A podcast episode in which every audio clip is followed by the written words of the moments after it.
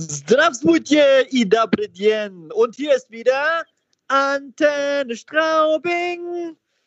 Ja gut, ja gut, ja gut. Wir müssen uns heute nicht auf Russisch unterhalten. Das kam mir jetzt einfach mal so in den Sinn. Ja, weil Abwechslung ist ja eine gute Wechslung. Das Einzige, was hier nicht wechselt, ist unser Team. Heute live on air ist zum einen der Ben in Straubing. Hey! Und, hey. Und Frank, wo sitzt du heute? Kuckuck, ich sitze heute im schönen Nordschwarzwald. Boah. In der Nähe von Karlsruhe, Pforzheim. Uh, sehr schön, genau. Und der Rainer ist auch online, das weiß ich ganz genau. Der sitzt in Regensburg, genau. Genau so ist es. Hallo zusammen. Ja, und ich, der Axel, bin in Leipzig. Wir haben heute die Session Nummer 8, Episode 8 von den Jungs von der CB Bank. Mm, wir sind ja immer noch in der Pandemiephase. Ja, Corona nimmt kein Ende. Aber davon lassen wir uns ja nicht abbringen, Geschäft zu machen und unsere Kunden glücklich zu machen. Das haben wir ja schon in der letzten Episode festgestellt. Ähm, bei sämtlichen wirtschaftlichen Verwerfungen wie Krisen und so weiter gibt es ja immer Gewinner und Verlierer.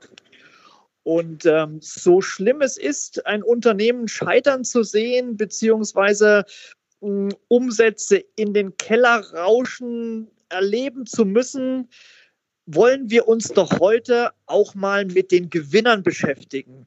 Was verändert sich? Corona verändert so viel in der ganzen äh, Lebenswelt, in der Arbeitswelt, in der Wirtschaft und welche Auswirkungen hat das auf unser Kerngeschäft, auf unser Geschäft der CB Bank, wo es ums Thema Liquidität geht, ähm, mit dem schönen Liquiditätstool Factoring. Ja, und ich glaube, der Frank hat da zum Beispiel ein gutes Exempel, was du mal ja. erklären wolltest, oder? Ja, ohne Ross und Reiter oder Name zu nennen. Ich hatte schon jetzt ähm, seltsamer oder komischerweise in der äh, während der äh, äh während des Corona-Mists, sage ich so mal, ähm, einfach auch schon Anfragen von äh, Unternehmen, die gesagt haben, Mensch, erklär mir doch bitte nochmal das Thema Factoring. Ich glaube, ich, ich kann das für mein Unternehmen gewinnbringend einsetzen. Warum? Viele Unternehmen ich weiß jetzt nicht, ob wir die zu den Gewinnern äh, zählen äh, müssen oder sollen. Äh, viele Unternehmer produzieren weiter, haben weiterhin eine Dienstleistung und sagen, ich schreibe weiterhin Rechnungen, ganz klar. Ich weiß aber nicht, ob meine Kunden, also buchhalterisch gesprochen, die Debitoren, diese Rechnungen bezahlen können. Und da können wir natürlich weiterhelfen. Einmal mit unserer Absicherung der Forderung, wenn wir die Rechnung im Factoring kaufen, einmal gekauft, immer gekauft, dann haften wir auch für den Ausfall der Rechnung.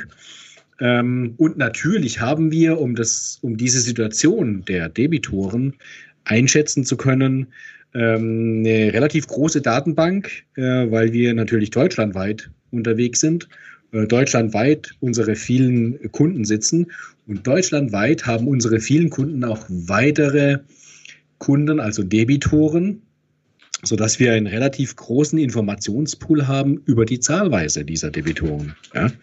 Und insofern können wir da natürlich unter Wahrung des Bankgeheimnisses unseren Kunden eine gute wirtschaftliche Einschätzung für ihre Debitoren geben.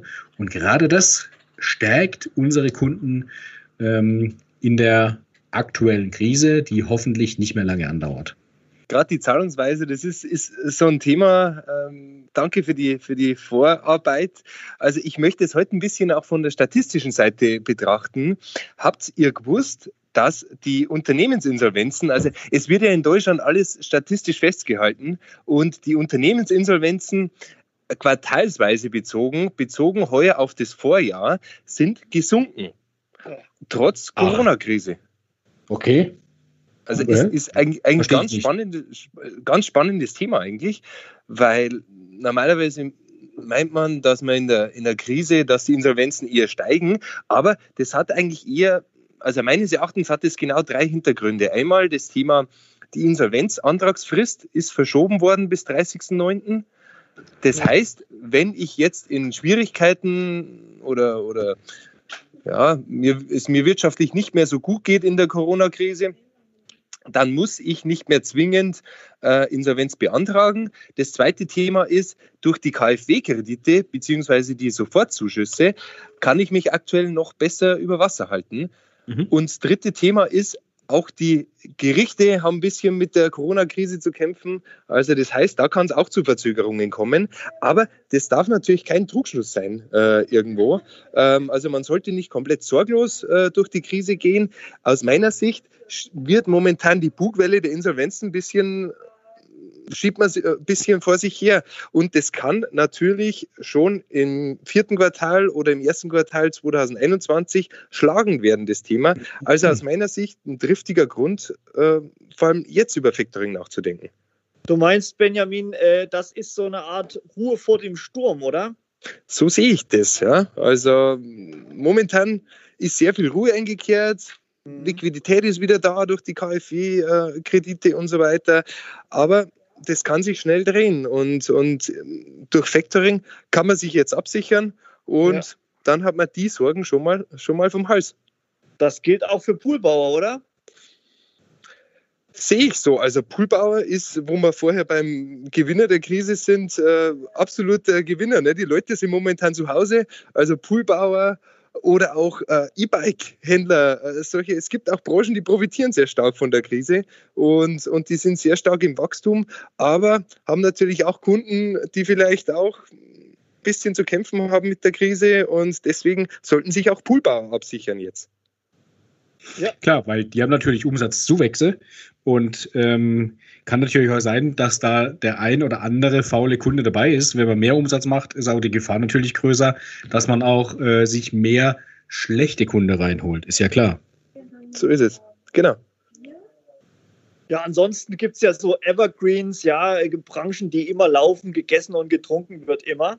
Ja, ähm, und wenn die Leute jetzt, äh, als die Leute die letzten Wochen und Monaten äh, viel zu Hause waren, da äh, wurde halt besonders gern auch äh, konsumiert, gut konsumiert. Das, was nach oben gegangen ist, sind die ganzen äh, Genussmittel vor allen Dingen. Ja, also das, ich denke mal, äh, die, dieser Bereich der Lebensmittelindustrie kann man schon als Gewinner der Krise zählen.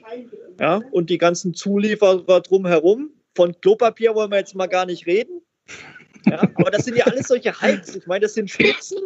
Ja, das sind ja jetzt nicht unbedingt nachhaltige Gewinner, wo jetzt diese Auftragsspitzen für die nächsten Jahre und Jahrzehnte anhalten. Das muss man auch sehen.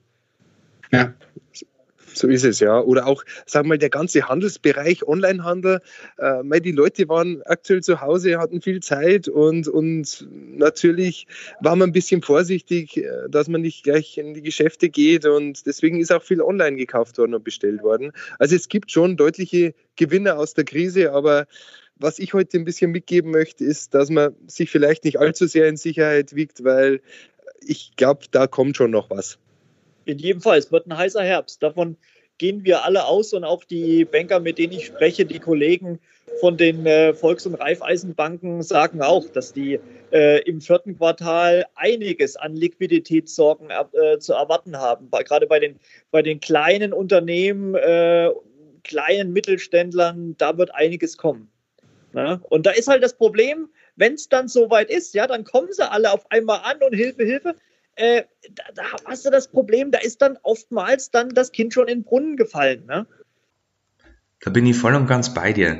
Und was ich in meinen Gesprächen immer dazu sage, Factoring ist definitiv kein Sanierungsinstrument. Denn wenn das Kind eben schon gefallen ist, kann man es mit Factoring leider auch nicht mehr bergen. Durch die verlängerten Zahlungsziele oder sofortige Liquidität kann man höchstens noch das Unvermeidbare aufschieben, aber das war's dann auch schon. An dieser Stelle kann man dann auch mit einer mit einem leider noch immer weit verbreiteten Irrglauben aufräumen, dass Factoring nur schlechte Kunden machen, die zum Beispiel kurz vor der Insolvenz stehen. Lasst euch gesagt sein, dies ist definitiv nicht so, weil an so einer Situation kann auch leider unsere Dienstleistung nicht mehr rettend zur Seite stehen. Deshalb ist es ganz wichtig, sich bei Zeit mit uns in Verbindung zu setzen, damit wir gemeinsam die Möglichkeiten für Factoring prüfen können. Denn auch bei uns, bei der CB Bank, arbeiten in Anführungszeichen im Hintergrund viele fleißige Mädels und Jungs in der Marktfolge, welche jeden neuen Factoring-Antrag auf Herz und Nieren prüfen. Hierzu wollen wir euch aber dann auch in der nächsten Episode einen detaillierten Einblick geben, wie unsere Risikoprüfer arbeiten und auf was sie besonders schauen. Seid gespannt, stay tuned, bis zum nächsten Mal.